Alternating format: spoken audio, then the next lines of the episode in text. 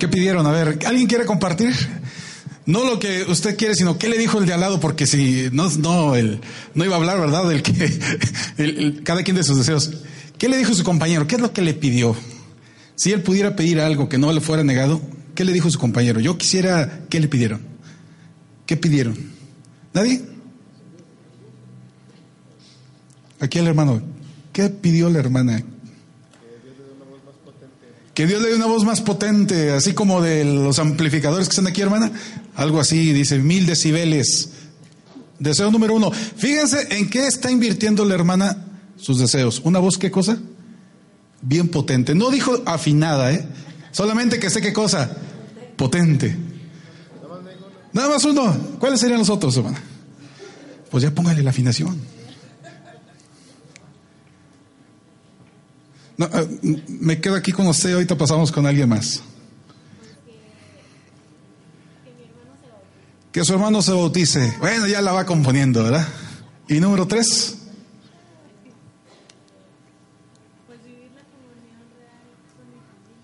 Vivir una comunión con su familia. ¿Hermana? ¿Sí? Ah, muy bien. ¿Qué más, hermanos?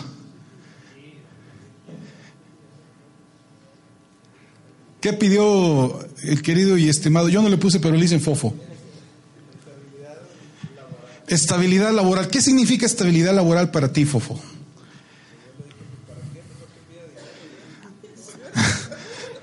Dice, ¿para qué estabilidad laboral? ¿Con que pida qué cosa? Dinero y todo lo demás se va a cumplir. ¿Qué otra cosa pidió? Nomás se quedaron con el dinero, dice. Ya teniendo el dinero, ¿para qué quiere los otros dos deseos? Dice, ya ¿Quién pidió posesiones, hermanos? De los, sus compañeros a los que les preguntaron, ¿alguien pidió posesiones? ¿Nadie pidió posesiones? Aquí los únicos que pidieron dinero fueron ellos entonces. ¿Sí? ¿Alguien pidió casa? ¿Alguien renta? Porque tuvo la oportunidad de haber pedido una, este, una casa. Si no tenía auto, pudo haber pedido qué cosa? Un auto. Fíjese que vamos a hablar hoy, hermanos, acerca de lo que es la intercesión. Y ahorita, en un momento vamos a retomar lo que les acabo de, de comentar o de preguntar. Y, pero para poder hablar de la intercesión, vamos a hablar un poquito acerca de la oración. Sé que hemos venido hablando de la oración, pero quisiera enfatizar algunas cosas. ¿Qué pedirías si se te otorgaran tres deseos? Y yo casi estoy seguro, hermanos, que muchos dijeron, ¿qué, qué, voy a pedir, verdad? No, no, no, pues voy a pedir ser más espiritual. Voy a pedir ser este, más consagrado. Aunque no sé si realmente cuando tú oras pides realmente eso. Porque comúnmente dicen que hacemos la oración del borreguito, ¿verdad? Señor, dame, otórgame, y, y mucho que termine en me. Dice la palabra, ¿por qué muchos tienen una idea así de la oración como si se les estuviera acercándose a Dios, como para pedirle cualquier cosa en cualquier sentido y de alguna manera, hermanos, hasta de forma totalmente arbitraria. Porque hay un texto bíblico, Juan 14, 13, 14, que dice, y todo lo que le pidieres al Padre en mi nombre, ¿qué cosa?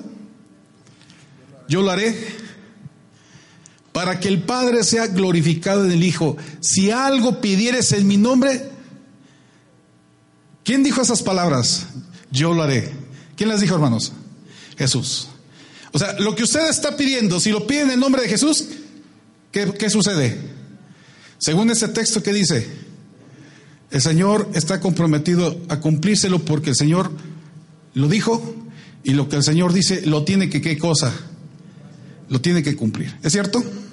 Entonces, si la hermana va a pedir comunión para su familia, ¿va a tener comunión para su familia? ¿Sí? Si el hermano está pidiendo dinero, ¿va a tener dinero? Oh, ¿Qué pasó, hermanos? Entonces, acá me dijeron que sí.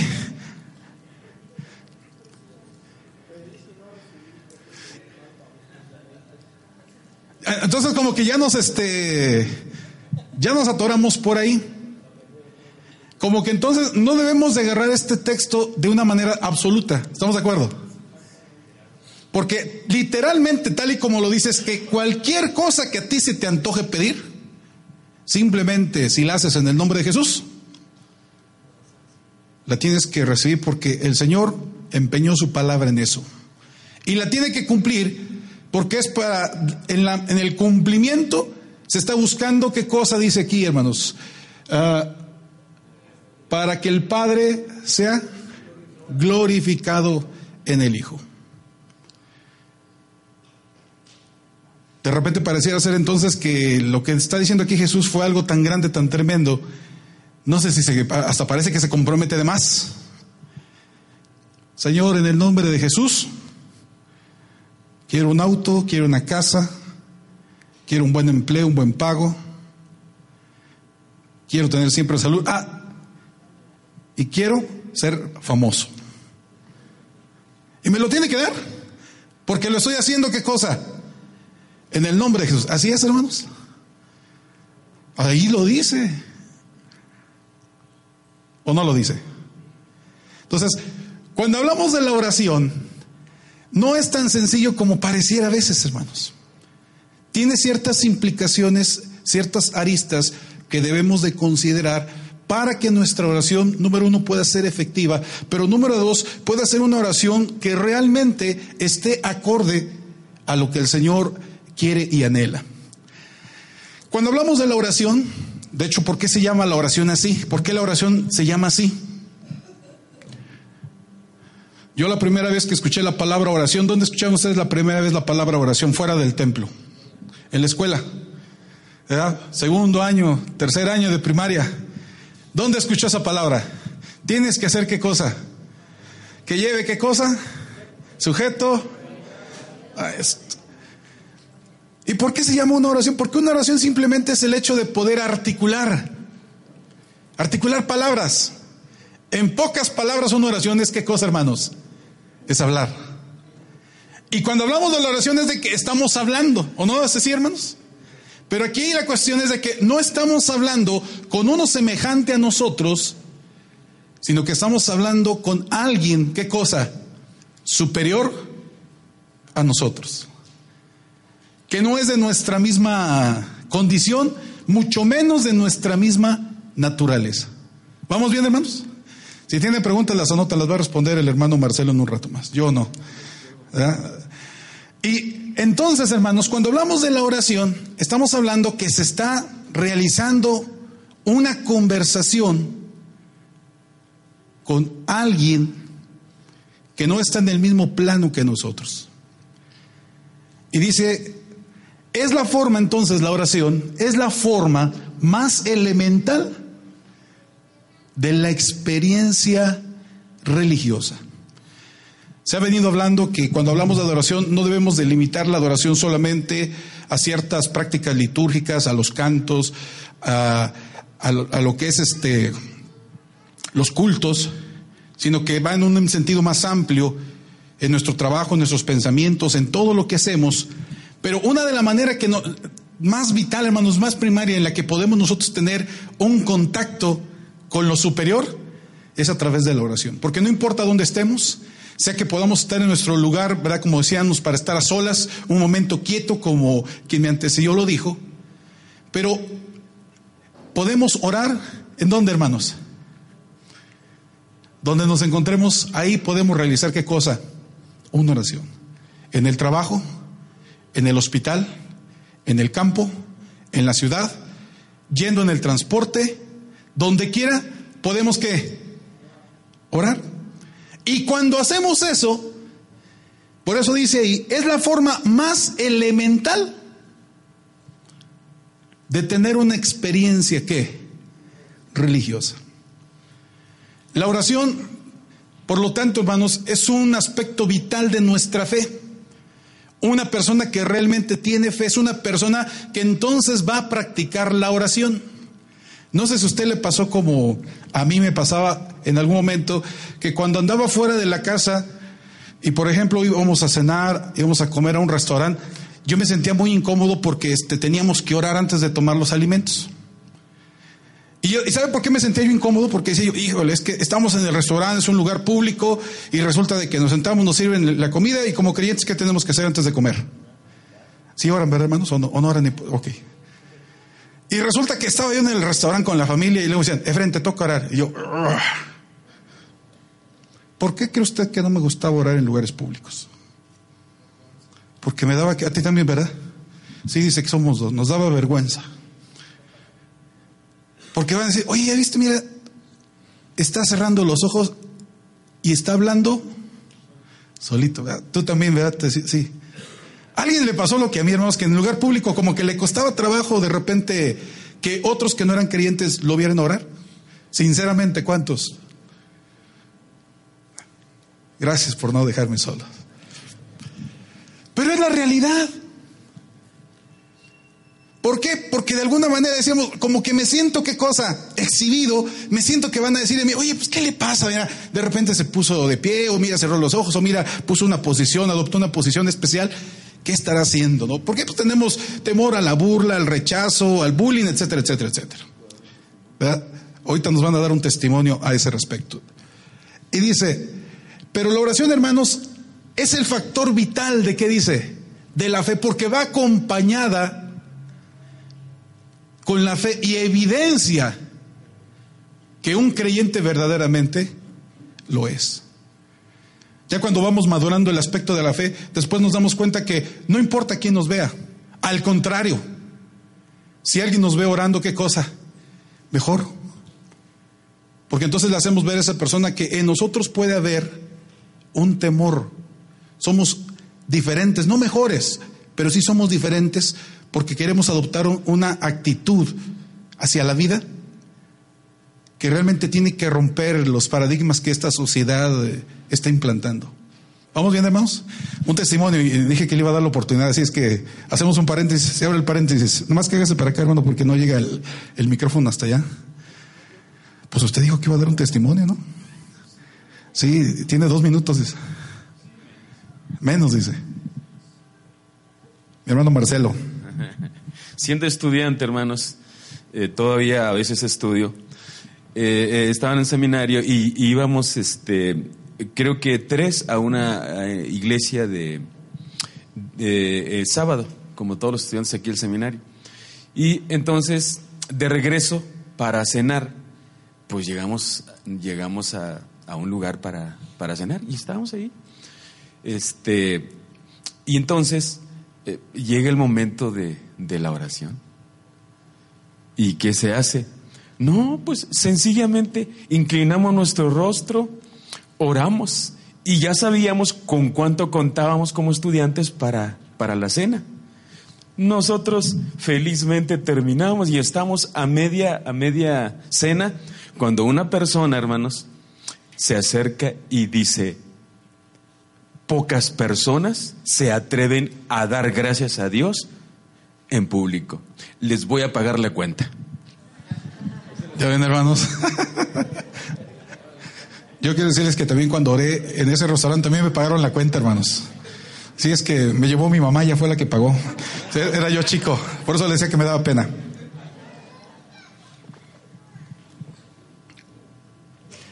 Entonces, cuando hablamos de la oración, dice, la oración es el, el factor vital de la fe evidencia que una persona es creyente y solamente un creyente, hermanos, puede realmente hacer una oración porque cuando el creyente ora, está evidenciando que qué? Que el creyente, o que el orante, perdón, que el orante cree, que el orante tiene fe, porque no hablamos como al aire, no hablamos al vacío, no hablamos a la nada, sino que cuando estamos orando, hermanos, aunque no haya alguien cerca de nosotros, nosotros estamos creyendo por fe que lo que estamos emitiendo, el discurso que estamos hablando, la oración que estamos haciendo, las palabras que estamos nosotros expresando, van a ser qué cosa? Escuchadas, oídas. Dice Salmo 65.2, tú oyes qué cosa? Tú oyes la oración. Ahora, quiero explicarles algo que espero no me lo vayan a malinterpretar porque, pero es importante que lo podamos considerar. ¿Cómo se, si la oración es la forma más elemental de poder tener una experiencia religiosa, ¿cómo podemos catalogar entonces a la oración? ¿Qué es la oración? Fíjese que voy a hablarles acerca de la oración y los rituales. Un rito, para empezar, la palabra rito en nuestro contexto y sobre todo en, el contexto cristiano no es una palabra en ocasiones muy con una connotación este, positiva. Pero un rito, hermanos, en un sentido estricto, dice, es una palabra de origen en el término latino ritus, que simplemente significa, ¿qué cosa? Costumbre o ceremonia. De hecho, ¿verdad? Dice eh, que se repite de forma invariable de acuerdo a un conjunto de normas ya establecidas. Cuando se hace algo de manera metódica, cuando se hace algo siguiendo algún patrón, cuando se hace algo, hermanos, siguiendo ciertos pasos, se está hablando entonces que se está convirtiendo en una costumbre. Y ya en el ámbito religioso, entonces se le conoce que eso es, ¿qué dijimos? Un rito. Como iglesia, como creyentes, tenemos muchos ritos, muchas costumbres, ¿no es así, hermanos? Y la oración como rito también tiene una metodología que quizás algunos de nosotros no nos hemos percibido, pero este existe, está presente ahí en la, en la oración. Aparte, hermanos, un rito, los ritos son símbolos y esos símbolos suelen expresar la relación entre el ser humano y qué dice ahí, hermanos, y la divinidad. Comúnmente se ocupa esta palabra cuando trata de dar a entender la relación que hay entre la humanidad y qué, qué cosa dijimos, hermanos, y la divinidad. Voy a poner un ejemplo. La cena del Señor.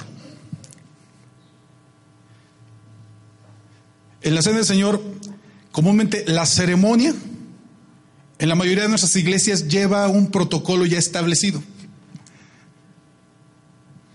Y hay veces que de iglesia a iglesia ese protocolo puede cambiar ligeramente, pero eh, casi no sufre muchos cambios. Usted puede ir a una iglesia y dice, es que aquí la cena del Señor la celebramos así, así, así, así. Usted va a otra iglesia y hace así, así, así. Y muy pocas veces este, sufre cambios esos protocolos. Incluso, hermanos, hay veces que cuando sufre cambio el protocolo, ¿verdad? Eh, eh, la ceremonia de la cena del Señor, ¿qué sucede en las iglesias? Hay conflictos. ¿Cierto o no es cierto, hermanos? Sí. Porque estamos acostumbrados a que ese ritual, esa costumbre, se ha venido realizando de una forma muy particular. Pero aparte, no solamente es la forma, sino que para que el rito sea rito, hablando en un sentido religioso, el rito es un símbolo que permite que pueda haber una conexión, por decirlo de alguna manera, una relación entre el ser humano, ¿y qué dijimos hermanos? Y la divinidad. Ahora, hay diferentes formas de cómo podemos ver esos ritos esas costumbres. Y voy a poner un ejemplo. Para nosotros, ¿qué significan el jugo de uva y el pan ácimo? ¿Qué significa para nosotros, Iglesia de Dios séptimo día? ¿Qué significa? Pero ¿cómo? ¿En qué sentido? Simbólico. ¿Verdad? Como un símbolo, y lo decimos, y así dice nuestro manual de liturgia. Pero hay denominaciones que en su ritual, en su costumbre, no lo miran así sino que para ellos literalmente, cuando están haciendo oración, dejan de ser símbolos y se convierte literalmente en la sangre y el cuerpo de Cristo. Algunos le llaman aquí la doctrina de la transustanciación. Entonces, tenemos un ritual que hay de alguna manera, es, la manera de conectarnos con quién, con la divinidad, porque por eso es de que en, la iglesia esos símbolos, aunque son símbolos, les tenemos un respeto especial porque nos están conectando con qué? Con la divinidad, o sea, con Dios. ¿Sí me voy explicando qué es un rito, hermanos? Ahora, ¿por qué, por qué hago eh, eh, esta este, explicación? Porque cuando hablamos de la oración, la oración a ser una costumbre, la pregunta es, ¿quién establece esa costumbre de cómo debemos de orar? ¿Quién dice, así es correcto que se tiene que orar?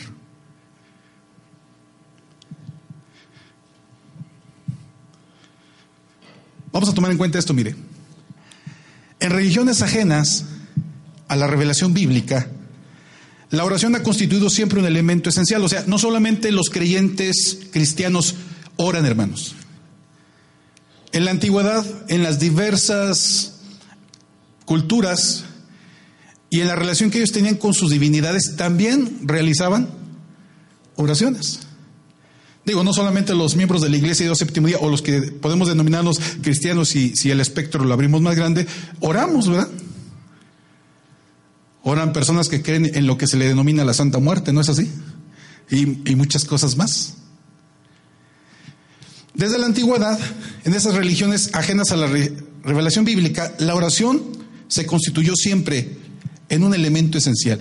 En ella, en esa oración, se expresaba un deseo, fuera bueno o no, y se podía articular una oración ya sea en forma de bendición o incluso en forma de maldición. Por ejemplo, Jezabel. ¿Se acuerda cuando el profeta Elías tiene el encuentro con los 450 profetas de Baal? Y se acuerda esa escena, hermanos, donde él ora y vamos a ver quién desciende fuego y usted ya conoce la historia. ¿Cómo termina la historia? Sangrienta. ¿Por qué? Porque ¿qué pasa con esos 450 profetas de Baal? Son decapitados. Y cuando se entera Jezabel, porque eran sus profetas, ¿se acuerda cuál fue la oración que hizo? Porque ella hizo una oración.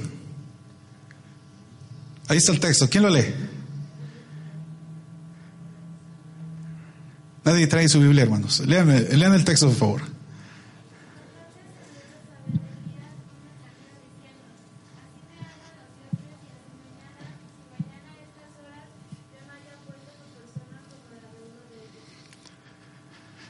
Había lanzado una amenaza a forma de, como dice aquí, hermanos, de un juramento en la cual estaba implícita una sentencia de muerte, una maldición, y le dijo, así me hagan los dioses y aún más me añadan si mañana a estas horas no pongo tu persona como la de uno de ellos, refiriéndose a los profetas que estaban decapitados.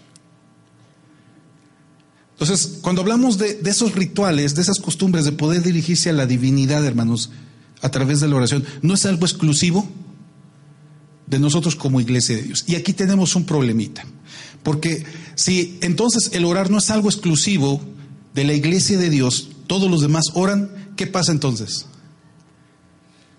Cada tradición, cada confesión, cada denominación, cada iglesia va a tener una forma de cómo realizar el ritual de la oración. ¿Vamos bien hasta acá? Entonces, por eso es de que depende la confesión, depende la, la tradición que tenga esa iglesia, va a tener una manera en la que esa congregación, esa iglesia, esa denominación, esa asociación religiosa va a orar. Porque tienen una costumbre un ritual en la oración y en, muchas cosas, este, en muchas cosas más. Ahora decíamos, ¿quién determina esos rituales? ¿Quién dice así se tiene que hacer? Así no se tiene que hacer. ¿Quién lo determina? Porque, ¿cómo sabemos entonces si el ritual de la oración que nosotros estamos haciendo es correcto o no?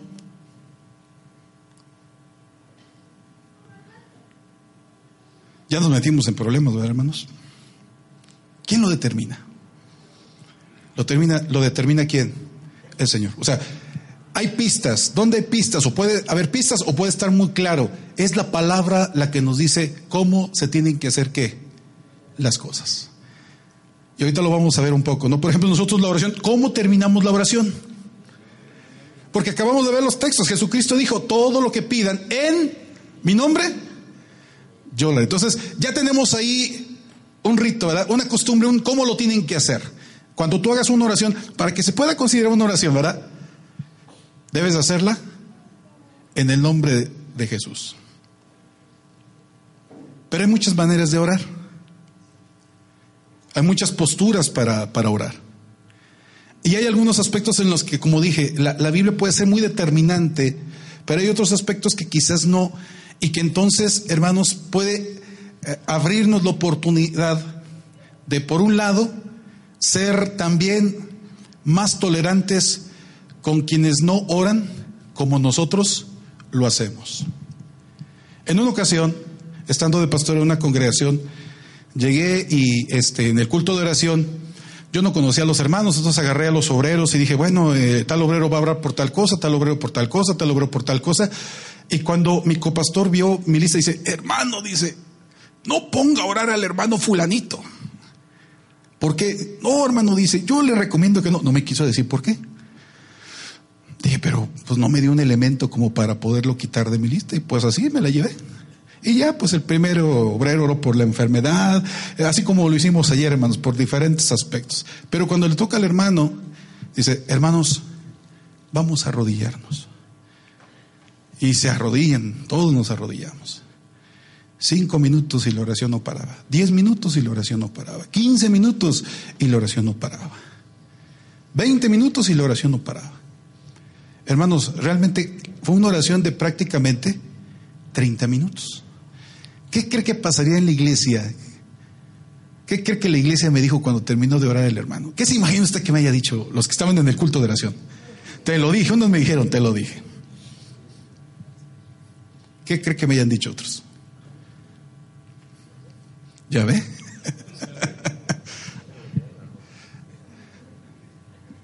La mayoría estábamos adoloridos de las rodillas porque era un templo rústico, no tenía ni siquiera el piso liso como este era el piso rústico totalmente, acabamos muy adoloridos de las rodillas. El asunto es de que cuando algunos hermanos me dijeron, ya hermano, le dijimos y no sé qué tanto, eh, cuando hablé con el hermano y, pues tratábamos de respetar el tiempo que habíamos puesto de oración, era de una hora y media, tratábamos de no irnos más allá porque pues lo hacíamos los domingos en la mañana, varios hermanos tenían que ir a trabajar, algunos llegaban primero al culto y de ahí se iban a, sus comercios, la mayoría eran comerciantes, tratábamos de respetar el, momento. Entonces, pues esa, esa ocasión terminamos media hora más, más tarde porque le tocó la última oración.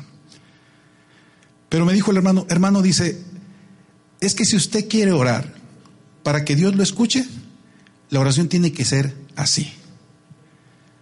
Esas oraciones de cinco minutos no sirven. Esas oraciones de dos minutos no sirven. ¿Qué era lo que estaba articulando el hermano en su mente entonces? Él traía un ritual diferente. Y él decía, para que una oración pueda ser escuchada, tiene que ser una oración que tiene que ser número uno de qué? De rodillas. Y número dos, tiene que qué? Ser prolongada. Ahora, ¿está en lo correcto el hermano? Para él sí. Para él sí, hermanos.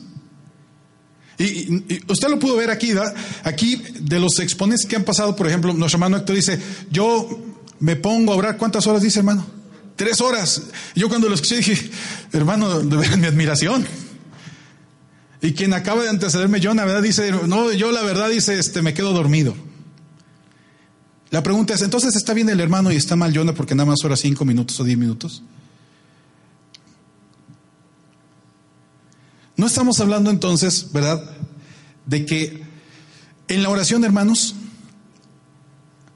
se tengan que hacer todas las cosas absolutamente de la misma manera, porque la costumbre de orar de una persona, de otra persona, de una región a otra región, puede qué cosa, puede variar. Y son respetables cada una de ellas. Si a ti te gusta orar dos horas, tres horas, bien, porque si lo haces, si lo haces para la gloria de Dios, bendito sea el nombre de Dios. Si por tu agenda, tu condición, etcétera, solamente lo puedes hacer de 5, 10, 15 minutos, un devocional como el que se nos estaba sugiriendo, ¿verdad? Tener un momento quieto y darnos la oportunidad de unos cuantos minutos tener esa comunión con Dios. También, bendito sea qué cosa, el nombre de Dios.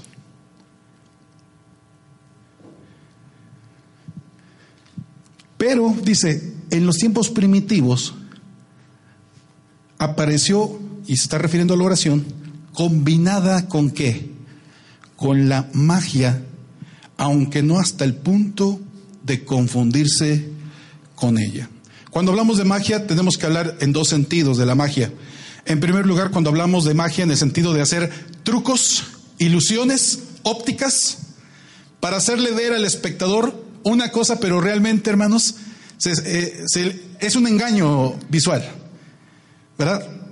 Como los tradicionalmente llamados magos, que más bien, más que magos, más que hagan magia, más que tengan poderes sobrenaturales, ¿qué es lo que hacen? Son ilusionistas, hacen trucos. Esa es una manera de poder ver la magia. Aquí no estamos hablando de esa. Aquí estamos hablando de la magia en la que entonces se tienen que decir palabras de tal manera que esas palabras realmente, hermanos, van a incidir en algo que se quiere obtener. Y está el famoso abracadabra. ¿Han escuchado del abracadabra? Es una palabra que este, comúnmente está relacionada con ese tipo de magia y usted puede ver en las películas, está la bruja, está el brujo, quieren hacer un encantamiento, quieren hacer algo y entonces para que eso pueda operar, ¿qué dicen? Abracadabra, patas de cabra y no me acuerdo qué más. Y entonces ya lo que ellos están haciendo tiene un efecto. Pues resulta, hermanos, que esa magia en algún momento se empezó a combinar, como dice, ¿con qué, hermanos? Con la oración. En religiones ajenas a la, como dice ahí, hermanos, a la revelación bíblica. Pero aquí tenemos otra cosita que considerar. Resulta que muchos de nosotros, antes de que usted, si usted no nació en la iglesia de Dios, ¿cuál era su fe que tenía antes? Probablemente algunos vienen de una confesión católica o algunos vengan de una confesión diferente. Y como en todas las religiones se hacen oraciones, quizás nosotros llamamos oraciones, otros le llaman rezos, por ejemplo, entonces ya cada quien trae estructurado la manera en la que se puede platicar con quién, con Dios.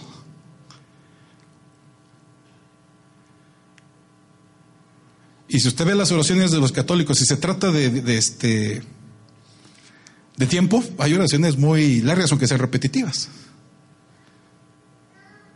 Pero cada uno entonces traemos un bagaje de cómo se tiene entonces que realizar qué? Una oración. Entonces tenemos en un momento, en una congregación, hermanos con trasfondos religiosos diferentes que de repente al aceptar la fe en Cristo Jesús se acercan a la iglesia, pero que traen ritos, costumbres, que qué? Que nosotros como denominación, como iglesia, no tenemos. Y cuando hablamos de la oración y cuando vamos a hablar de la intercesión, es importante cuando menos sí tener claro esto, porque la intención es de que invitemos a otros a que se unan a orar, de que invitemos a otros a que se unan a interceder. No digo más porque ahorita más adelante lo vamos a mirar, pero sí es importante que tomemos en cuenta estos aspectos. Porque entonces a las personas, a los hermanos a los que les vamos a invitar a orar, ellos, algunos de ellos pueden decir, no, yo sí sé qué es la oración, pero puede ser que traigan un concepto, un ritual de la oración, una costumbre diferente a la que tenemos quienes, nosotros como iglesia. Ahora, decíamos por un lado, ok, la palabra nos dice cómo tenemos que orar, cuando menos el Señor Jesús dice, todo lo que piden al Padre en mi nombre, si lo hacen en mi nombre, yo lo haré. Pero ¿quién establece otras pautas, hermanos? Cada confesión tiene un cuerpo, ¿verdad?, colegiado, que decide cuáles van a ser las costumbres que esa denominación, que ese grupo, que esa iglesia son las que van a seguir. Volvemos al ejemplo de la cena del Señor. No en todos los lugares, dijimos, se hace igual. Hay ciertas cosas en las que coincidimos, en las más importantes, pero en los detalles periféricos, ¿qué, qué cosa, hermanos? ¿Seremos todos iguales? No. Algunos, incluso lo de las famosas copas, ¿verdad? Algunos lo toman en una copa, otros lo toman en copas pequeñas, algunos utilizan una, unos utilizan tres. ¿Quién decide esos cambios? Usted lo sabe, y más, si aquí tenemos pastores, sabe que si quiere hacer un cambio En las cenas del Señor debe de tomar en cuenta dos cosas bien importantes. La primera, ¿cuál es la postura que tenemos nosotros como iglesia? Y la segunda, hermanos, es cuál es el consenso sobre lo que yo quiero hacer, tiene también que la iglesia. Porque si no tomamos en cuenta eso, nos vamos a meter en dificultades, aunque muchas veces los cambios sean, sean, este, sean muy pequeños. Bueno, yo en una ocasión me metí en un problema muy grave, porque resulta de que llegando a, la iglesia estuvimos, este, ya, ya casi era para el tiempo de la cena del Señor, y a mí se me ocurrió, hermanos, decir, hermanos, ¿saben qué? Pues lo vamos a organizar así, así, así, así, así, y pues este, me va a tocar preparar a mí lo que es el jugo de uva, yo, yo, yo lo traigo, hermanos. Ese fue mi pecado. Porque yo no sabía que en la iglesia, tradicionalmente, era una familia la que lo hacía y, o sea, ya todo el mundo sabía, ya nadie se preocupaba por este, por eso. Y resulta de que pues la, familia se sintió muy ofendida porque pensaba que yo los estaba este, rechazando. Ya cuando lo aclaramos, no, pues está bien, háganlo, háganlo, este, háganlo ustedes porque son muy importantes entonces las formas en las que se hacen qué, se hacen las cosas. Pero vamos avanzando, hermanos. La naturaleza de la oración cristiana. Cuando hablamos entonces de la oración, debemos de tomar en cuenta que dijimos, es un, es un rito, es una costumbre que permite que podamos tener una experiencia de fe una experiencia que nos conecta con quién, hermanos? Con lo divino pero al fin y al, cabo también es una costumbre de cómo se tiene que realizar. Y cuando hablamos de la oración, dice, la naturaleza de la oración cristiana.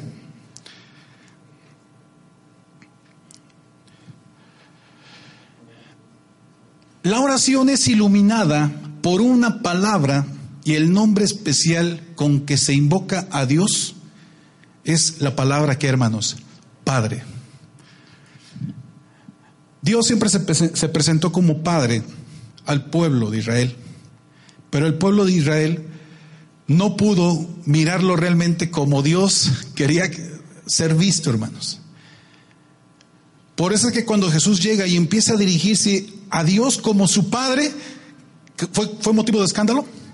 ¿Qué le decían a Jesús? ¿Y este qué? Es blasfemo, ¿por qué? Porque dice que ¿quién es su Padre?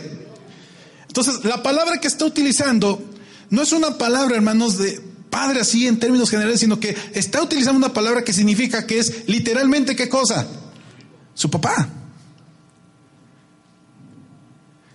Ahora, el Señor estaba blasfemando. No, simplemente le quería dar a entender al pueblo cuál es la relación que debe realmente de haber o entenderse entre Dios y, y su pueblo. Una relación tan cercana como la de un padre con un quién, hermanos, con un hijo. Ahora, si ustedes tuvieron la oportunidad de platicar en algún momento con su padre, de platicar en algún momento, hermanos, de cuestiones especiales, ¿qué protocolo siguen para platicar con sus papás?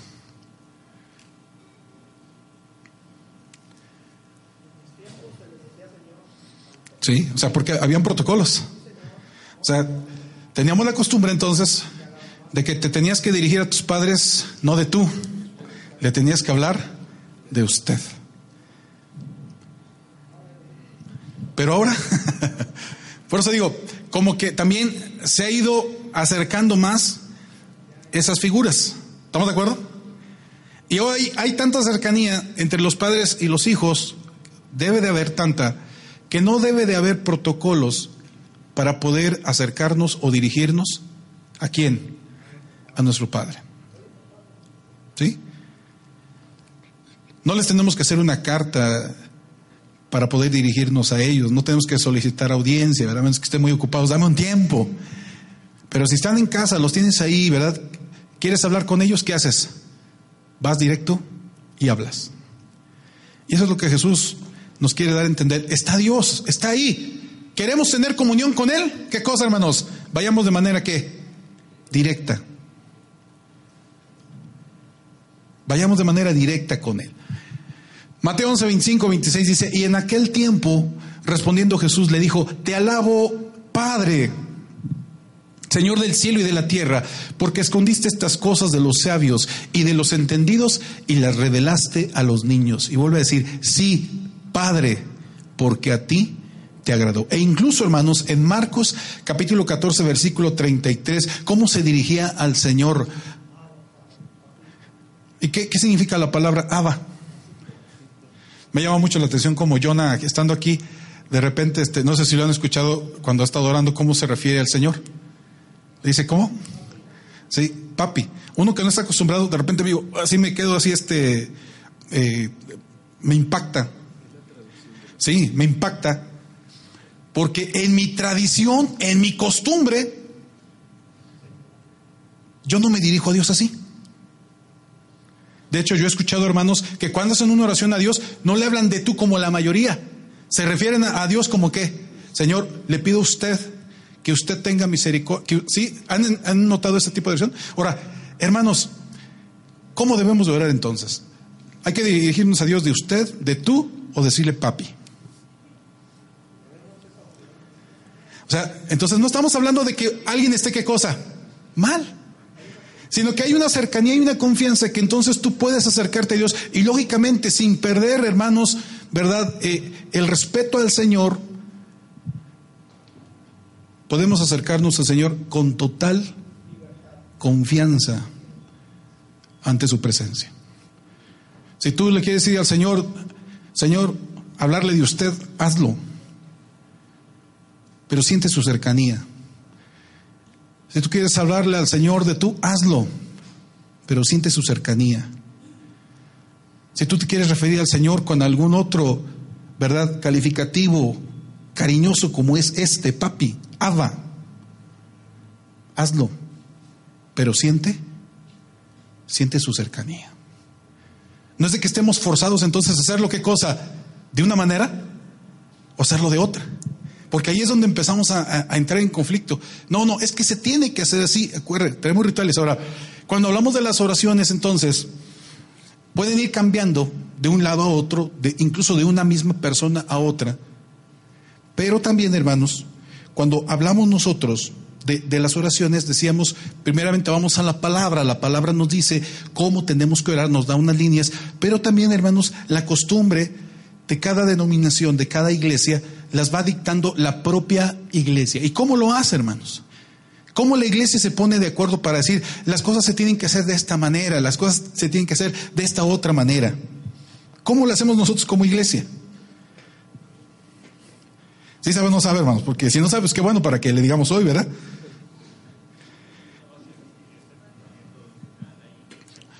Tenemos, dice mi hermano, algo que le llamamos fundamento, ¿qué? Doctrinal. En otras palabras, nuestro credo. ¿Cómo creemos? Y en nuestra doctrina nos dice cómo creemos respecto de la salvación, cómo creemos respecto del pecado, cómo creemos respecto de varias cosas, y también habla de la oración. Y en la práctica tenemos un cuerpo colegiado que le llamamos concilio. ¿Sí sabe qué es el concilio? El concilio es la reunión de los ministros de la iglesia, donde van a tomar decisiones importantes para la iglesia, fundamentados en la palabra de Dios principalmente, pero toman decisiones que tienen que ver con cuestiones administrativas, doctrinales, pero también que tienen que ver con cuestiones litúrgicas. Y quisiera decirle, hermanos, que en Cholula, Puebla, en el concilio de 1999, se nos dieron algunas líneas en la práctica litúrgica de la iglesia de cuál debe de ser nuestro ritual, nuestra costumbre. Eso no viene en la presentación, escúchelo porque lo voy a leer. Y dice, en tanto no sean aprobadas y autorizadas por este concilio ministerial nacional no se autorizan las siguientes prácticas.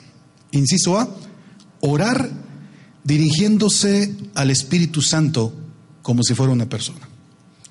Inciso B, hablar en lenguas. Inciso C, asegurar que se tiene revelación divina, directa y presente. Inciso D, practicar la llamada risa santa. Inciso E, ungir enfermos sin ser pastor o ministro. Inciso E, F, ungir muebles, objetos o personas para echar fuera a Satanás y o a los malos espíritus. Inciso G, expulsar demonios siguiendo ciertos rituales. Esa es una postura que tenemos, hermanos, de cómo tenemos que hacer nuestros rituales, nuestra costumbre. Y algunas cosas que acabo de leer tienen que ver con qué, hermanos? Con la oración. ¿Por qué es importante? Porque mire, de repente cuando, cuando no tenemos una línea clara acerca de lo que es orar, puede llegar el momento en que desvirtuemos realmente la oración y estemos combinándola con otras cosas fuera de la Biblia, fuera de lo que es la revelación, y nos vamos a meter en problemas. Le voy a poner un ejemplo. Seguramente usted ha escuchado, y espero que lo haya escuchado en otra denominación y no aquí, donde de repente oran y repiten mucho, en el nombre de Jesús, en el nombre de Jesús, en el nombre de Jesús. ¿Ha escuchado alguna oración así? ¿Por qué se repite tantas veces en el nombre de Jesús, en el nombre de Jesús, en el nombre de Jesús?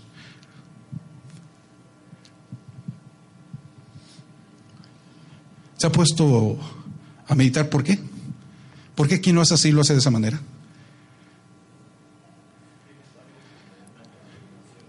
Confirmar.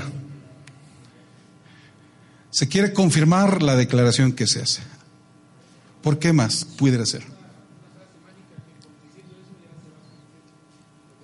Ok, entonces puede ser que entre más veces lo diga, entre más fuerte lo diga, va a causar más efecto a la petición que yo esté realizando. Puede ser.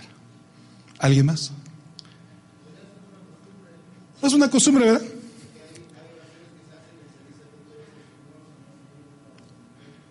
Eso es cierto. Puede ser una muletilla. Y es cierto, hermanos. Y por eso es de que nosotros cuando vemos esto debemos de, darnos cuenta qué elementos debo de tener, eh, de tomar en cuenta para que entonces pueda hacer una oración que no pueda caer en ninguno de estos este, cosas que acabamos de mirar. Porque yo me he dado cuenta que en algunos hermanos de la iglesia como que hay ese pensamiento mágico, no de hacer trucos, sino mágico, de que entonces si no repito tales palabras tantas veces, lo que yo le estoy pidiendo al Señor, el Señor no lo va, no lo va a hacer. el Señor Jesucristo dijo, todo lo que le pidan al Padre, en mi nombre, no dijo repitan lo que, tantas veces, no dijo grítenlo, ¿verdad? Simplemente dijo, pidan lo que, en mi nombre.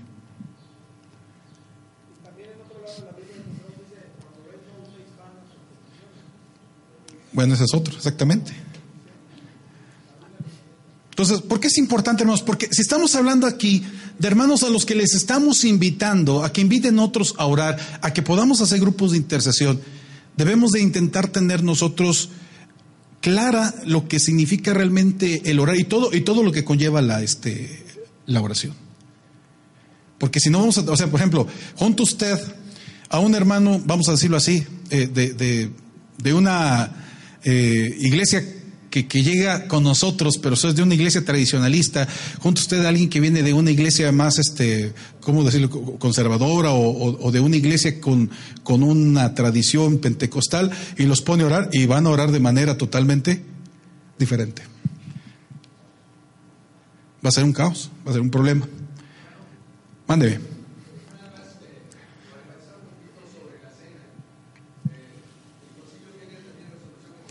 Es correcto.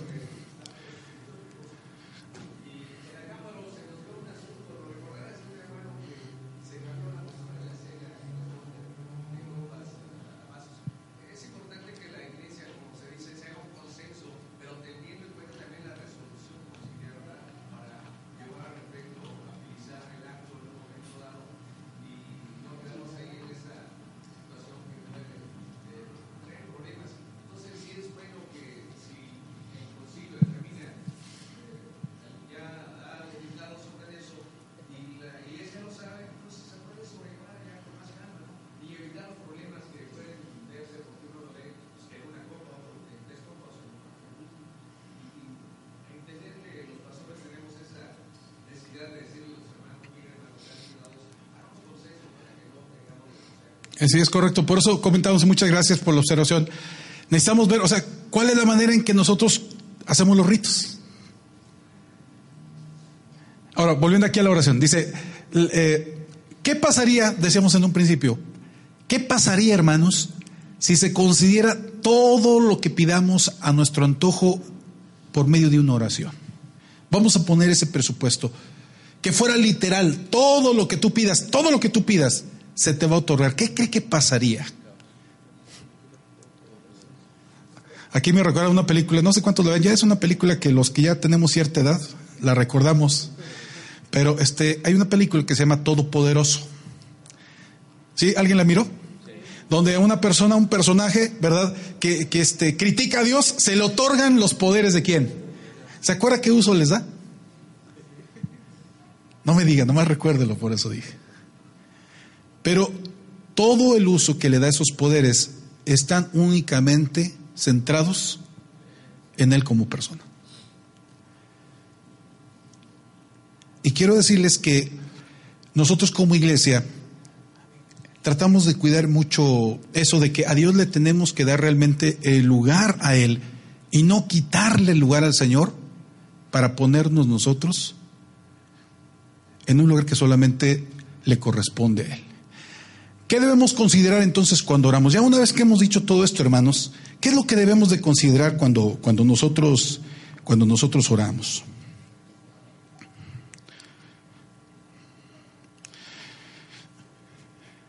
No se turbe vuestro corazón.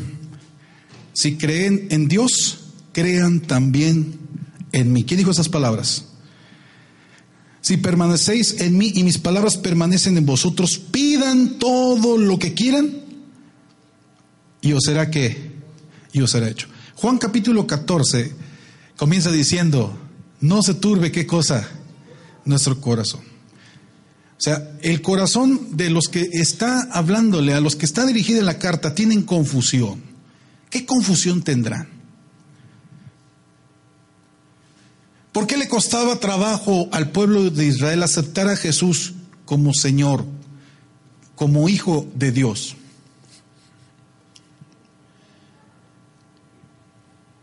Porque siempre, desde la antigüedad se había dicho, escucha Israel, Jehová nuestro Dios, Jehová uno es. ¿No es así, hermanos? Y de repente llega alguien que dice, el Padre y yo, ¿qué creen? Somos una misma cosa. Oye, blasfemia dices. Porque tú eres hijo de José el carpintero y le compré una mesita en tierra.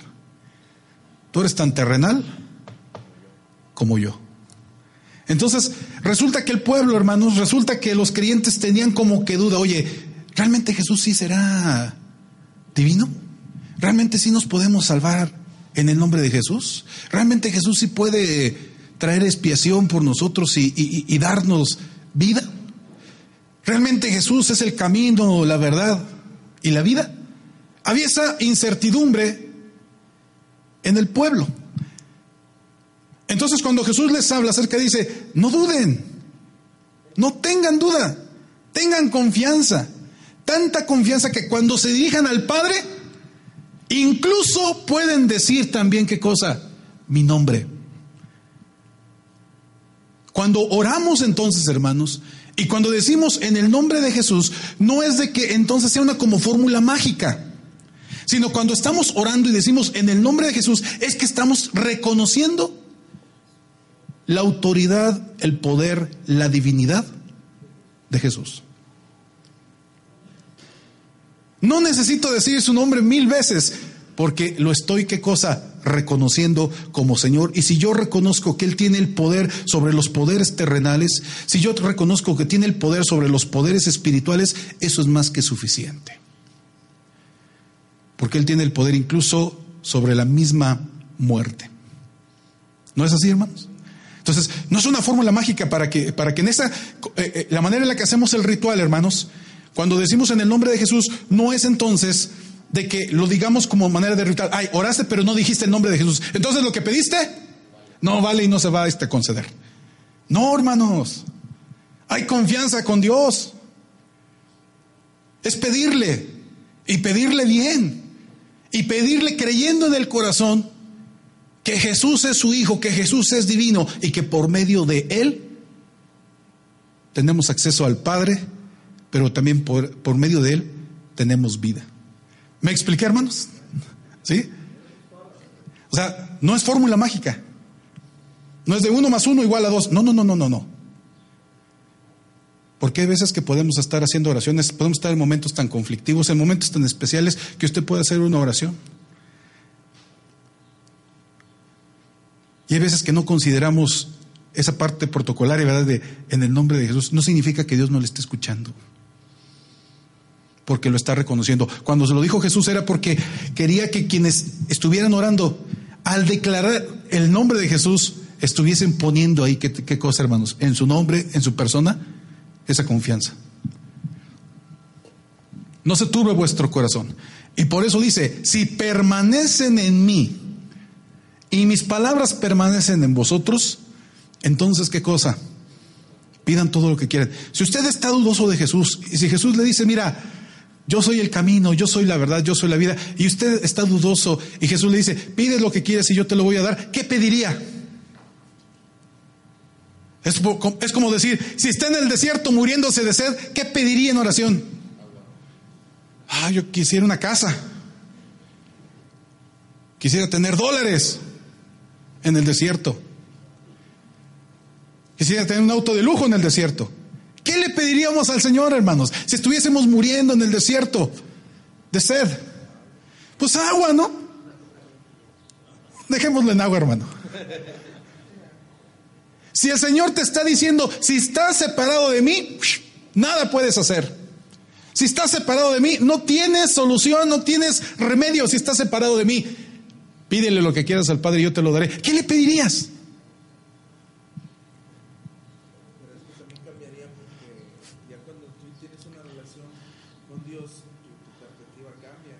Aquí estamos hablando de gente que está dudando, acuérdense. Está dudando. Tiene ese rasquemor de, ¿será realmente él el Hijo de Dios o no lo será? Y a esas personas que tienen esa duda, ese resquemor de, ¿será o no será? Les dice, yo soy el camino, yo soy la verdad y la vida. Si estás unido a mí, lo tienes todo. Si no estás unido a mí, no lo tienes. Lo que le pidas al Padre en mi nombre, yo lo haré. ¿Qué le pedirías? Estás en el desierto muriendo de sed. ¿Qué le pedirías? Agua. Estás separado de Dios. ¿Tienes dudas? ¿Qué le pedirías? Pues que afirme, ¿qué cosa? Que afirme tu fe. No sé que tienes dudas y, este, pues para creer en ti, a ver, este, dame un castillo. Pues para realmente creer en ti, a ver, dame sanidad. Oh, pues para poder, dame milagros, que llueva oro. ¿Sí me explico, hermanos? Entonces hay que ver el contexto y el contexto dice, ¿qué le pedirías al Señor si hay duda? Pues pídele que afirme qué cosa, que afirme tu fe.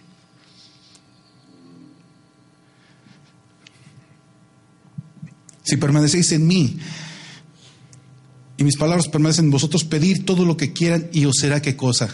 Entonces tiene un contexto, no es de que pide en tu antojo, pide lo que quieras, no, pide lo que realmente necesitas. De ahí que la oración, hermanos, una oración tiene que ser antropo, ¿qué dice? Antropocéntrica, tiene que centrarse en lo que necesita el ser humano, pero en lo que realmente necesita. ¿Cuántos necesitan salud? ¿Cuántos necesitan dinero? ¿Verdad? Necesitamos muchas cosas, hermanos, pero ¿cuántos necesitamos la salvación? Porque si tienes la salvación, aunque no tengas salud, si tienes la salvación, pero aunque no tengas dinero, tu vida va a ser diferente. ¿Vamos bien? Como dicen que es taller, así es que cuando levanta la mano, yo, si ustedes quieren participar, adelante. ¿eh? Bueno, yo solamente apoyando lo que dijo nuestro hermano Efren, este, no lo van a considerar, no van a decir, ah, el hermano Efren dijo que ya nos pillamos en Jesucristo. Bueno, apoyando esa idea, este, él, está bien, la oración modelo, nuestro Señor Jesucristo, cuando dice que la terminemos, él en Mateo 6:13 termina así: dice, porque tuyo es el reino, el poder y la gloria por todos los siglos. Amén. Él nunca les dijo, y en mi nombre. Ahí en la oración modelo no, no incluyó, ay, también en mi nombre. Lo mencionó acá porque ya dio el contexto de por qué dice Jesucristo, ¿ok? que en su nombre, pero de todas maneras eh, el ritual de la iglesia de Dios ha sido incluir todo en el nombre de Jesús. Sin embargo, las oraciones que no lleven en el nombre de Jesús, él mismo lo dijo en la oración modelo, está el ejemplo de, cómo se puede terminar también. Gracias a Vicky. Y sí, estoy totalmente de acuerdo con él. Cuando estoy diciendo eso, no estoy diciendo, hermanos, ya no oren en el nombre de Jesús. No, estamos explicando el significado de qué significa orar. No es una fórmula mágica, no es un abracadabra. Es un reconocimiento de la deidad, del poder, de la salvación de Cristo Jesús. Entonces decíamos, la oración tiene que estar centrada en quién, hermanos? En lo que necesita qué cosa? El ser humano. Quiero darles un testimonio. Resulta que en una iglesia había una hermana que tenía cáncer y oramos por ella y ¿qué creen, hermanos? Sanó. Simplemente tenemos aquí una hermana que está trabajando con nosotros, no aquí, está en Tuxtla, Ruth. Tenía un problema grave. Llegó un momento que hablamos con ella, ella sentía que estaba ya muy cercana realmente a su muerte. Y varias veces en la oportunidad que teníamos de ir a Tuxtla, veíamos en ella una situación muy especial de que sentía que sus días estaban acortándose. Recién tiene dos, tres semanas, no sé cuánto, Ismael, que llegó y que nos dijo, ¿saben qué, hermanos? Aquí estoy a su disposición porque el Señor me ha sanado.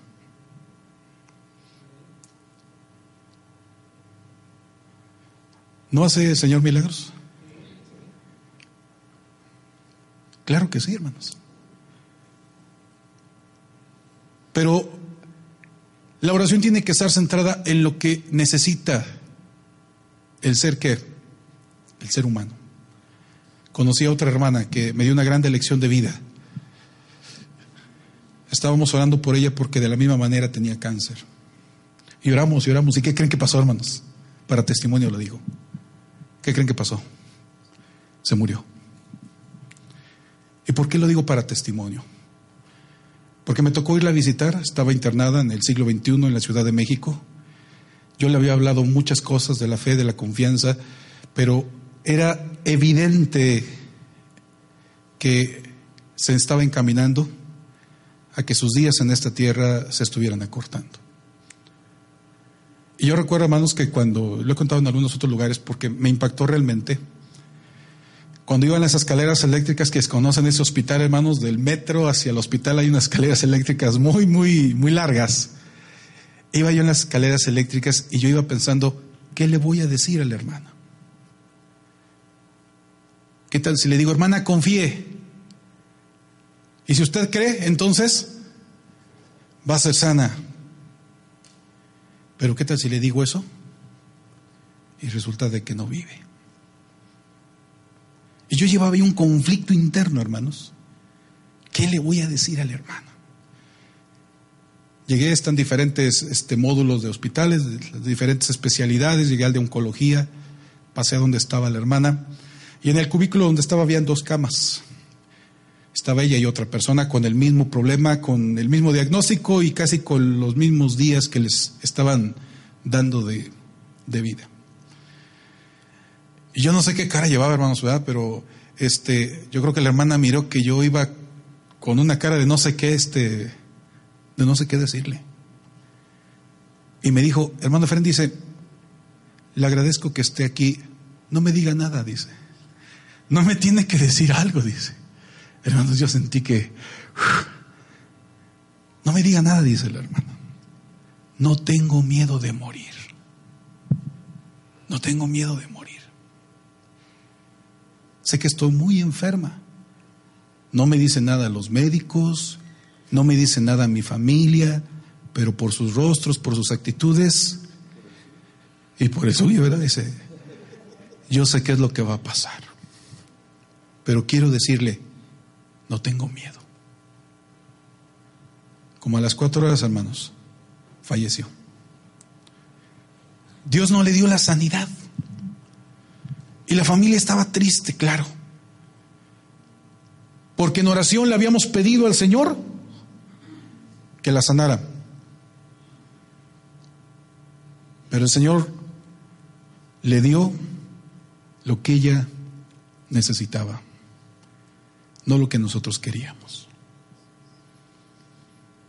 Dígame, hermanos, en un ejercicio de honestidad, cuando hemos tenido familiares que están agonizando, que están sufriendo, hay veces que de repente nosotros egoístamente decimos, Señor, síguelo manteniendo con vida, aunque vemos que está qué cosa, está sufriendo.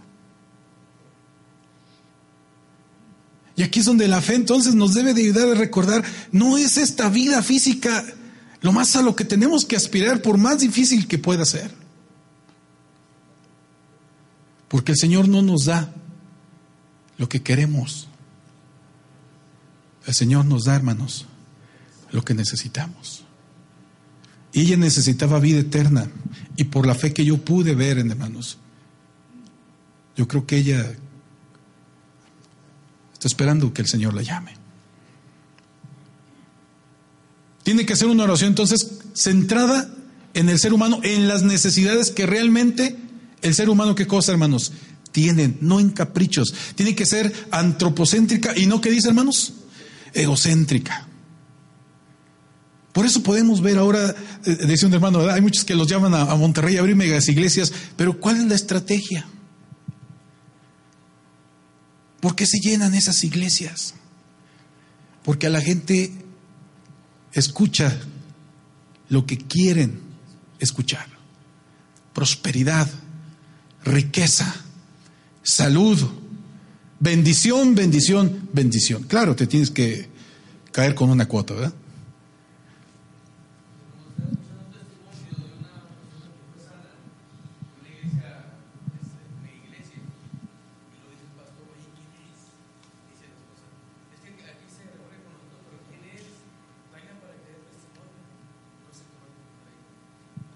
¿Sí?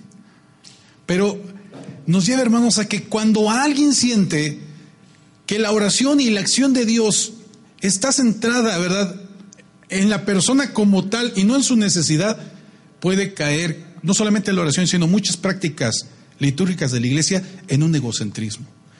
Y podemos ver pastores entonces que se sienten con ese poder. Ah, yo te sano. Miren, aquí, de esta línea de aquí para atrás, no van a ser sanos, pero de aquí para adelante, sí. ¿Han visto cosas así? Por eso es de que se desvirtúa de tal forma, hermanos, la fe y la oración y las peticiones a Dios. Porque no hay una conciencia de qué realmente significa la oración. Por eso es de que, perdón que estoy haciendo así como que un paréntesis muy grande antes de entrar a la intercesión.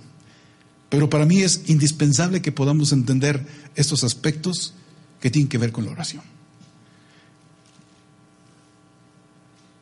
Porque hay mucha gente que intercede, ¿verdad?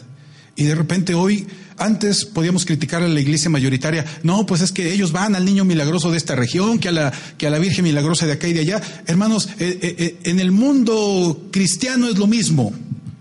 Va a ver este pastor porque este sí tiene el don de la sanidad. Ve a esa iglesia porque en esa iglesia sí sana la gente. Y nos empezamos a mover, miren hermanos, es el mismo cuento.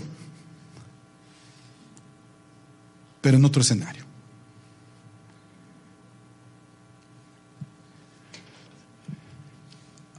Una oración antropocéntrica que esté realmente basada en qué? En lo que realmente necesitamos. Y aquí el que ora debe de buscar eso, hermanos. ¿Por qué enfermamos? ¿Por qué a algunos de repente les va mal? Uno tiene que hacer el análisis. No solamente pedir, Señor, que le vaya bien a fulano, que le vaya bien a Mengano, sino, ¿por qué le está yendo así? Quizás lo que necesitamos nosotros orar es que acepte un pecado, que acepte que está teniendo qué cosa, hermanos, una actitud, una forma de actuar que no va conforme a la voluntad de Dios. Y eso en consecuencia le está trayendo todo por lo que pide que sea cambiado. Ahí, eh, una vez le escuché al hermano Ausencio Arroyo una anécdota que decía que eh, había en una oración, en un culto de oración, una hermana que decía, Señor, quita las telarañas de mi vida. Y al siguiente culto dirían, Señor, quita las telarañas de mi vida. Y así, hermanos, en cada culto, ¿qué decía? Quita las telarañas de mi vida. Hasta que llegó el pastor y le dijo, hermana, ¿por qué no mejor le pide al Señor que quite la araña?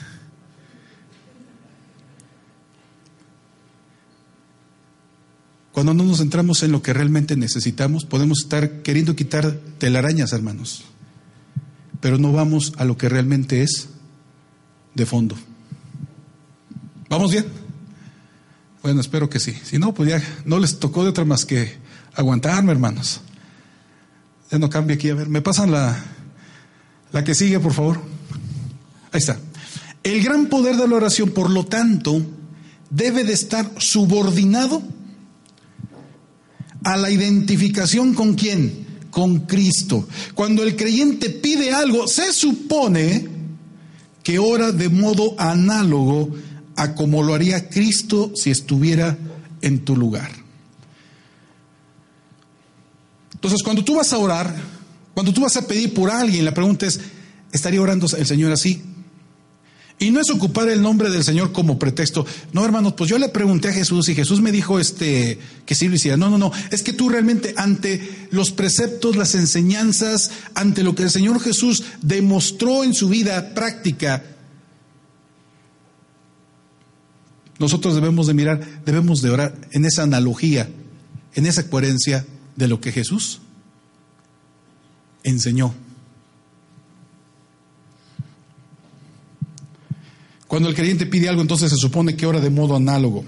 Por lo tanto, entonces, la oración, hermanos, debe considerar lo siguiente. ¿Cuánto tiempo me queda, hermano Marcelo? Hace rato se pasó. Pues yo sabía que tenía hora y media y empecé a las... Me quedan 15 minutos. Me regalan 5 minutos más porque ya se me acabó mi tiempo. ¿Sí? Bueno, gracias. Entiendo que dicen que el que cae otorga, así es que ¿Qué debe de, considerar la oración? Número uno, decíamos, debe de considerar la conciencia de nuestra necesidad. ¿Quién lee el Salmo 73, 25?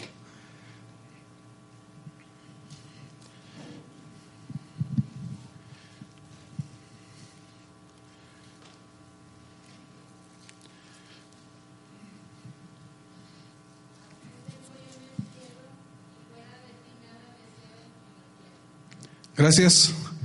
Fuera de ti, ¿qué dice?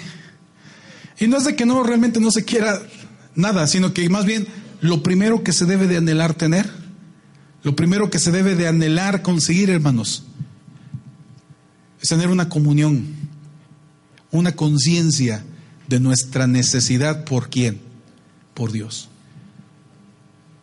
¿Cómo vas a aguantar orando tres horas? Por tu conciencia, por tu necesidad.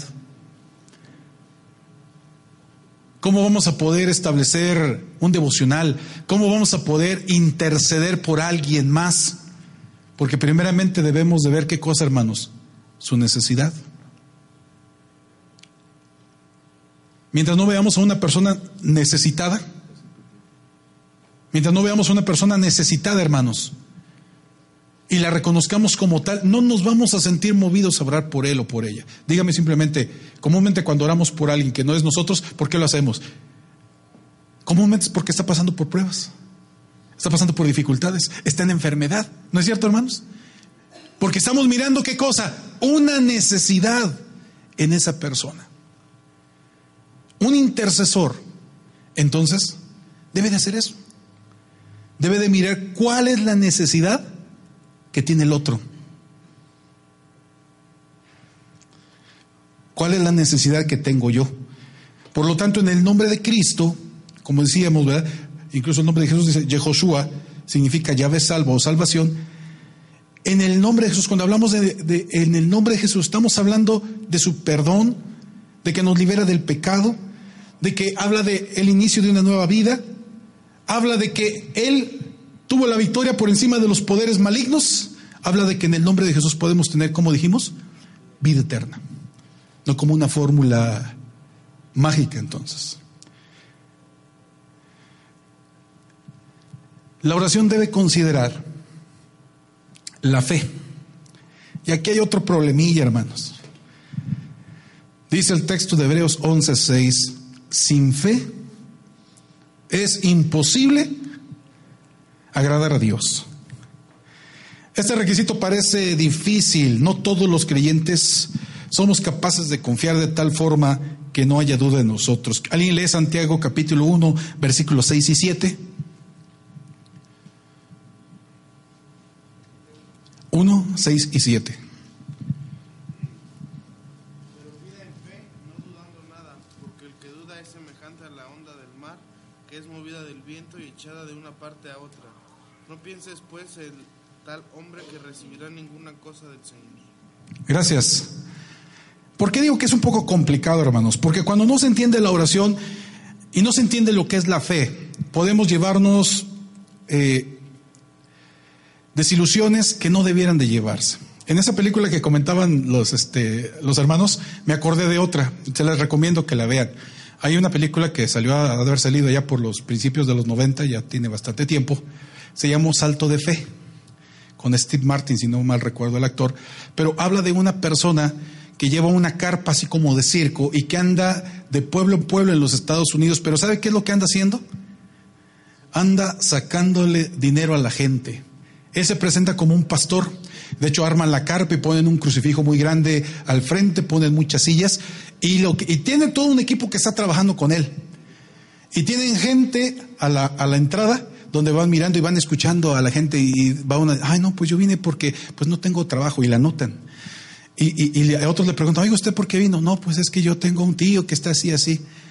Y llega una ancianita, me llamó mucho la atención eso, que llega una ancianita que apenas puede caminar y dicen, le tenemos un lugar reservado para usted, allá al frente junto al pastor. Siéntese en esta silla de ruedas y la llevan para que no camine y la ponen al frente, hermanos. Llega el pastor, salen las luces, hace el show y todo y empieza a hablar de eso, de que tiempo de milagros, tiempo de sanidad. Y de repente le señala a una, a una mujer y le dice, tú estás aquí porque tu tío está enfermo.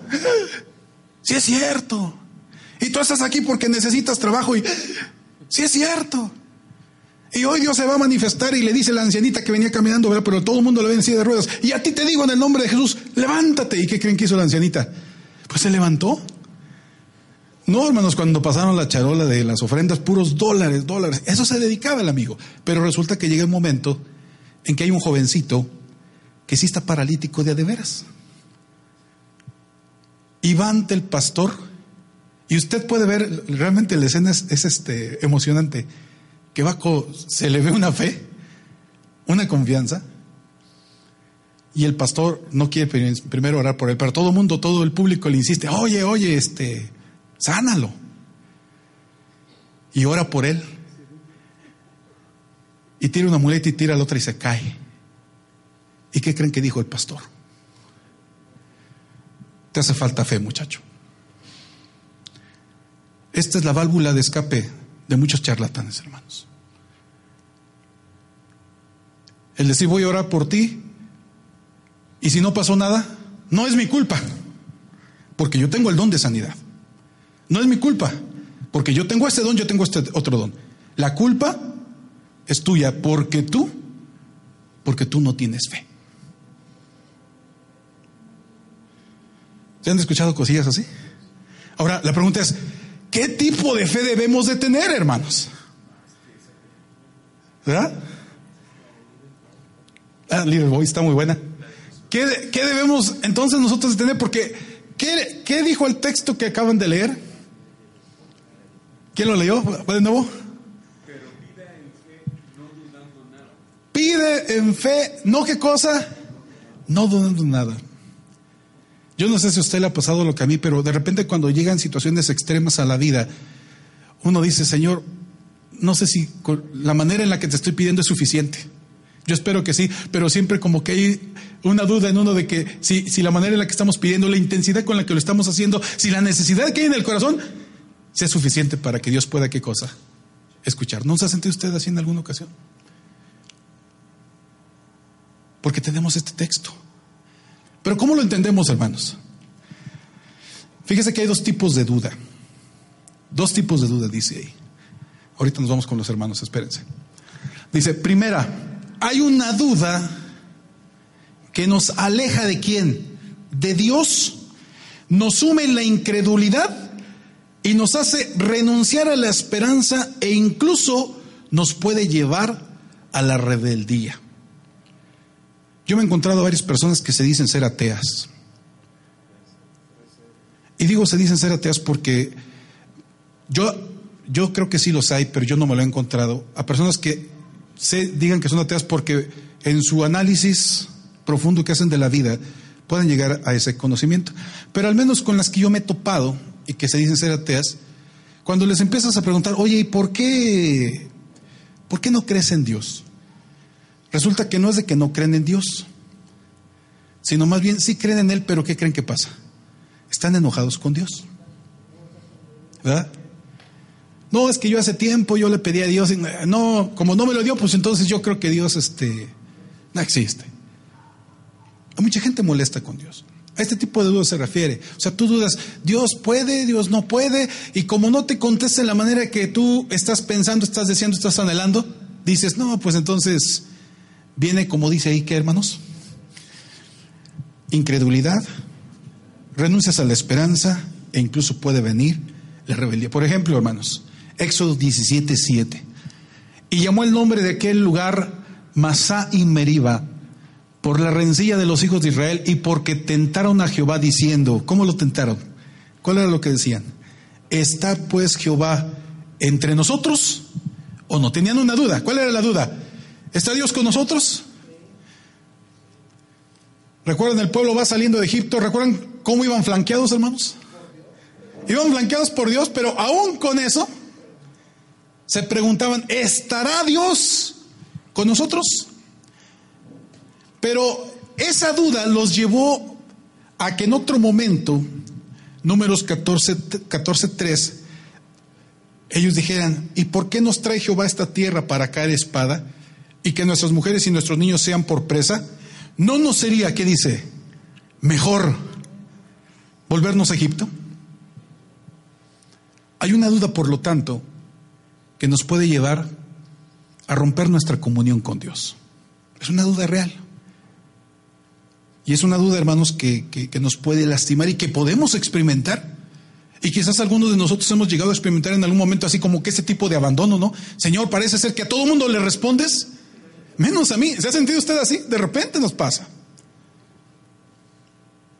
Pero, hermanos, hay otro tipo de duda. Una es la que aleja de Dios, pero otra es la duda que nos acerca a Dios. La duda como un impulso que te acerca a Dios con más fuerza para solicitar el sostén divino. Mateo 11.2 dice, Mateo 11, cuando Jesús terminó de dar instrucciones a sus doce discípulos, se fue de allí a enseñar y predicar en la ciudad de ellos. Y al oír Juan en la cárcel de los hechos de Cristo, le envió dos de sus discípulos para preguntarle, ¿qué le iba a preguntar? ¿Eres tú aquel que había de venir o esperaremos a otro? Y respondiendo Jesús le dijo, id y haced saber a Juan las cosas que han oído y que han visto. ¿Qué pasaba con Juan, hermanos? ¿Dónde estaba Juan? Estaba en la cárcel. Y él estaba, sabía lo que Jesús estaba haciendo, pero le manda a preguntar. ¿Qué le mandó a preguntar? Oye, ¿eres tú? ¿Eres tú el Mesías? ¿Eres tú el que había de venir? Pero no hay una reclamación. No le dice, oye, pues si eres tú y has estado haciendo milagros, ¿por qué no me has venido a sacar? ¿Sí se da cuenta de eso? O sea, si, si eres tú, entonces, ¿por qué no pagaste la fianza? No. Simplemente quiere afirmar algo que él siente en dónde, hermanos, en su corazón. Cierta incertidumbre y él quiere tener una afirmación de Dios. Otro ejemplo. Mateo, Marcos 4:21, me parece que no viene en la diapositiva, pero usted búsquelo. ¿El anterior? Marcos 4, 21 al 24. Y Jesús preguntó al Padre, ¿cuánto tiempo hace que le sucede esto? Y el niño, y él dijo, desde niño. Y muchas veces le echen el fuego y en el agua para matarle, pero si puedes hacer algo, le dice Jesús, ten misericordia de nosotros y ayúdanos. Jesús le dijo, si puedes creer, al que cree, ¿qué cosa? Todo le es posible. E inmediatamente el padre del muchacho clamó y le dijo, ¿qué le dijo? No, pero fíjese, léalo completo. ¿Qué le dijo? ¿Cree o no cree, hermanos? Crea medias, la verdad. Porque le dijo, creo, pero ¿qué? Pero ayuda a mi incredulidad. Entonces, ¿creía o no creía, hermanos? Estaba así como muchas veces nosotros, ¿no, hermanos? entre que tenemos y, la confianza y entre que de repente nos asaltan nuestras debilidades, nuestras dudas. Pero eso fue suficiente para que el Señor pudiese qué cosa actuar. Entonces, hay dos tipos de duda. Hay dos tipos de fe. Una que viene la duda y esa duda nos aleja de Dios, pero otra, hermanos, que al llegar la incertidumbre, más bien nos hace que nos volquemos más a Dios solicitando su apoyo divino.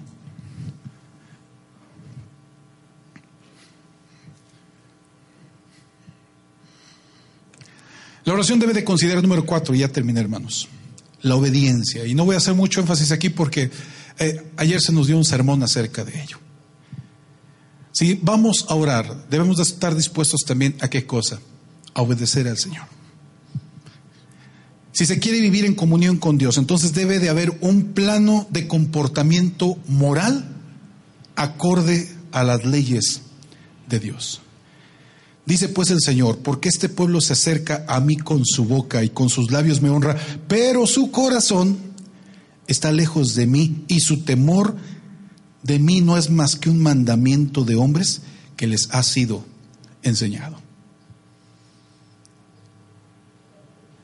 Si vamos a orar, si vamos a interceder por alguien, hermanos, es porque debemos de seguir en esa constante búsqueda de poder seguir, hermanos, viviendo en comunión con Dios, de ser espirituales como lo escuchamos el día de ayer, de poder vivir en nuestros trabajos acorde a la moral que Dios quiere que podamos tener, de que podamos ser obedientes en todos los aspectos, hermanos, de nuestra vida, en casa, en la escuela, en el trabajo, en la iglesia. Porque debe de haber una coordinación, una coherencia en todo lo que nosotros hacemos. La oración debe considerar también la soberanía de Dios y nuestra sumisión a ella. Si Él nos niega lo que le pedimos, no lo hace arbitrariamente. Si Dios otorga todo cuanto los hombres piden, ¿cuál sería el resultado? Dijimos, si Dios nos otorgara todo lo que pidiéramos, hermanos. Fíjese que hay una historia que dice que había una mujer que tenía dos hijos. El uno era jardinero y el otro era alfarero.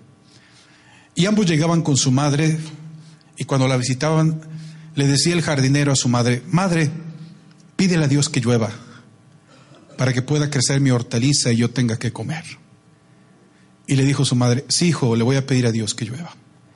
Y cuando le venía a mirar, a visitar su hijo, el alfarero, le decía, madre, pídele a Dios que haya días muy soleados, dice, para que se seque lo que yo estoy haciendo y pueda yo venderlo y pueda yo tener para comer. La pregunta es, ¿qué haría esa madre? ¿Qué tendría que hacer?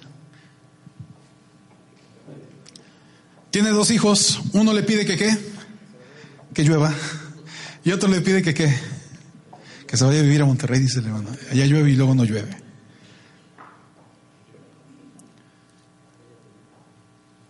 ¿Qué se puede hacer, hermanos? No podemos nosotros obtener todo lo que pedimos. Y eso es algo que debemos de estar dispuestos a aceptar cuando nos acercamos a Dios. Porque Dios es precisamente eso, es Dios. Y en su soberanía, en su poder, en su autoridad, sabe lo que realmente cada uno de nosotros, qué cosa necesitamos. Les decía hace un momento, hay veces que pedimos por hermanos que están en momentos críticos, en momentos de dolor, en su cama. Y qué difícil es cuando uno tiene que orar por sus seres queridos. Y más que decir, Señor, te pido que los sanes, más bien decir, Señor, te pido que se haga tu voluntad. Aunque ya sabemos para dónde va el asunto.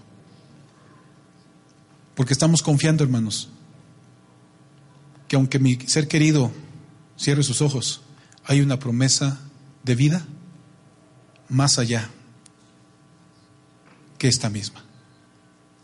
A eso se refiere entonces, que podamos someternos a la soberanía de Dios y estar dispuestos incluso a recibir como respuesta un, no.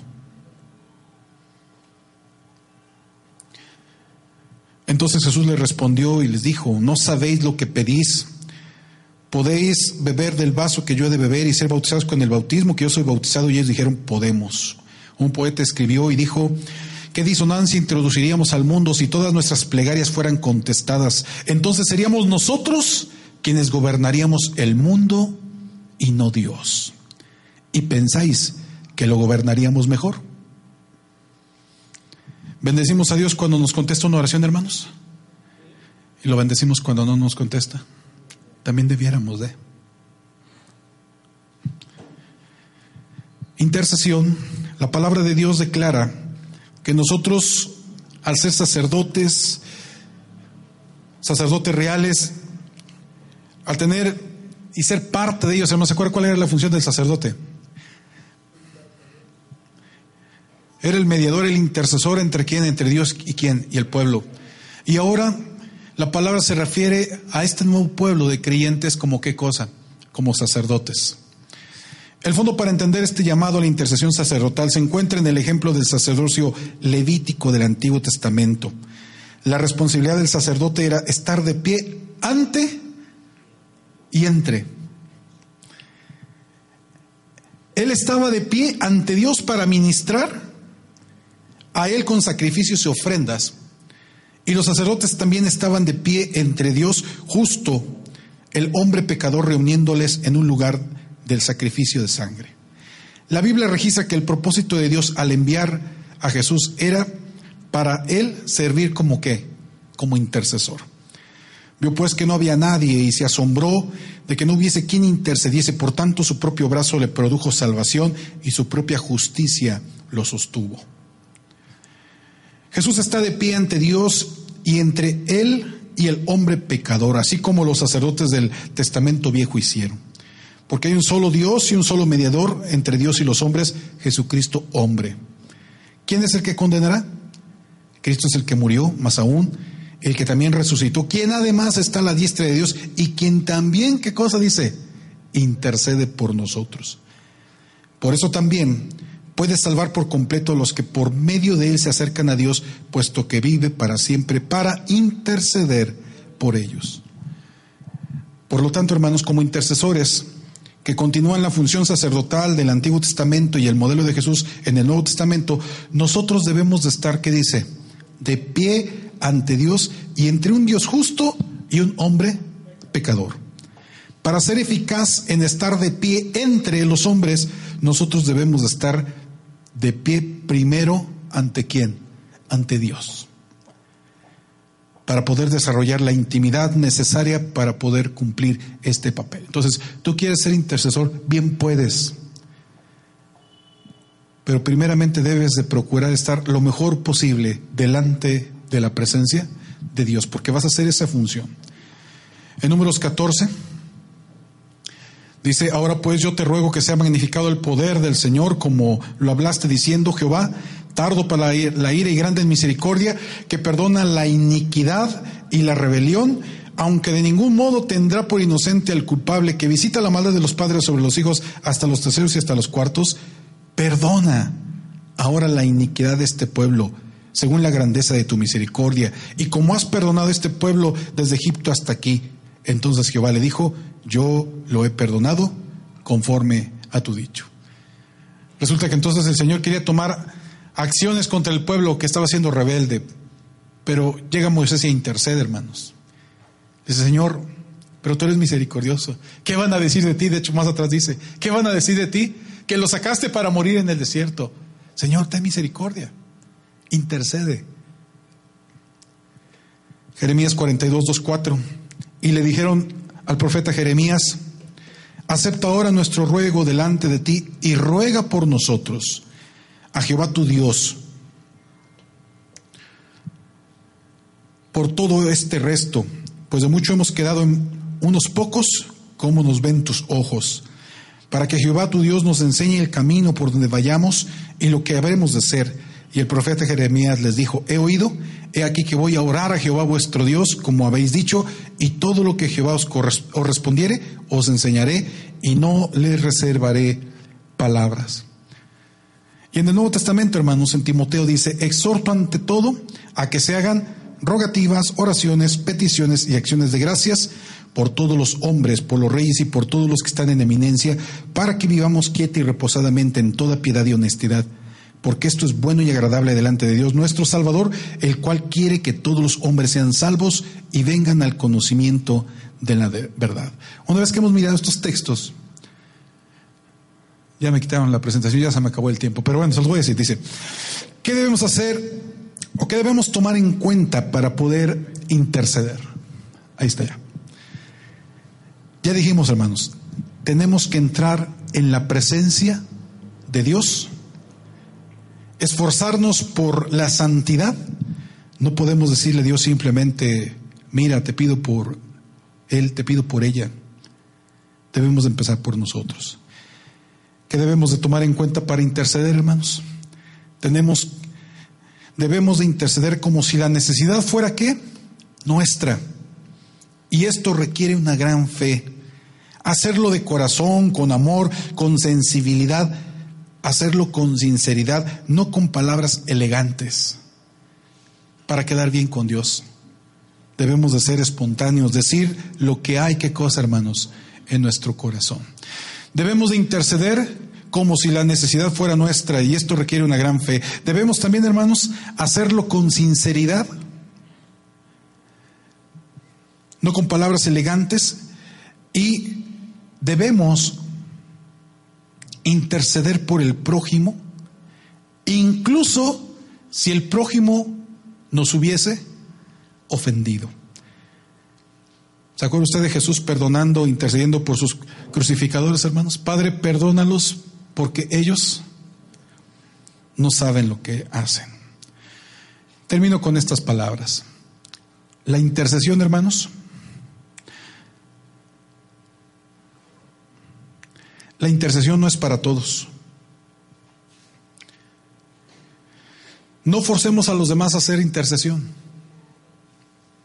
Invitemos.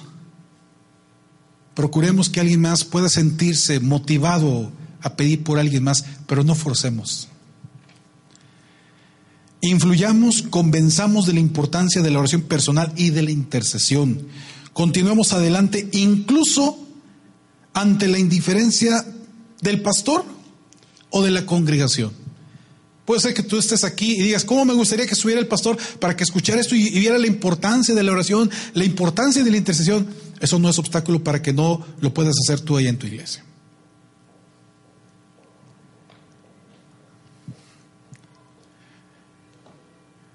La oración puede cambiar al mundo, pero recordemos que primeramente la oración puede ayudarnos a cambiar primeramente nuestras vidas.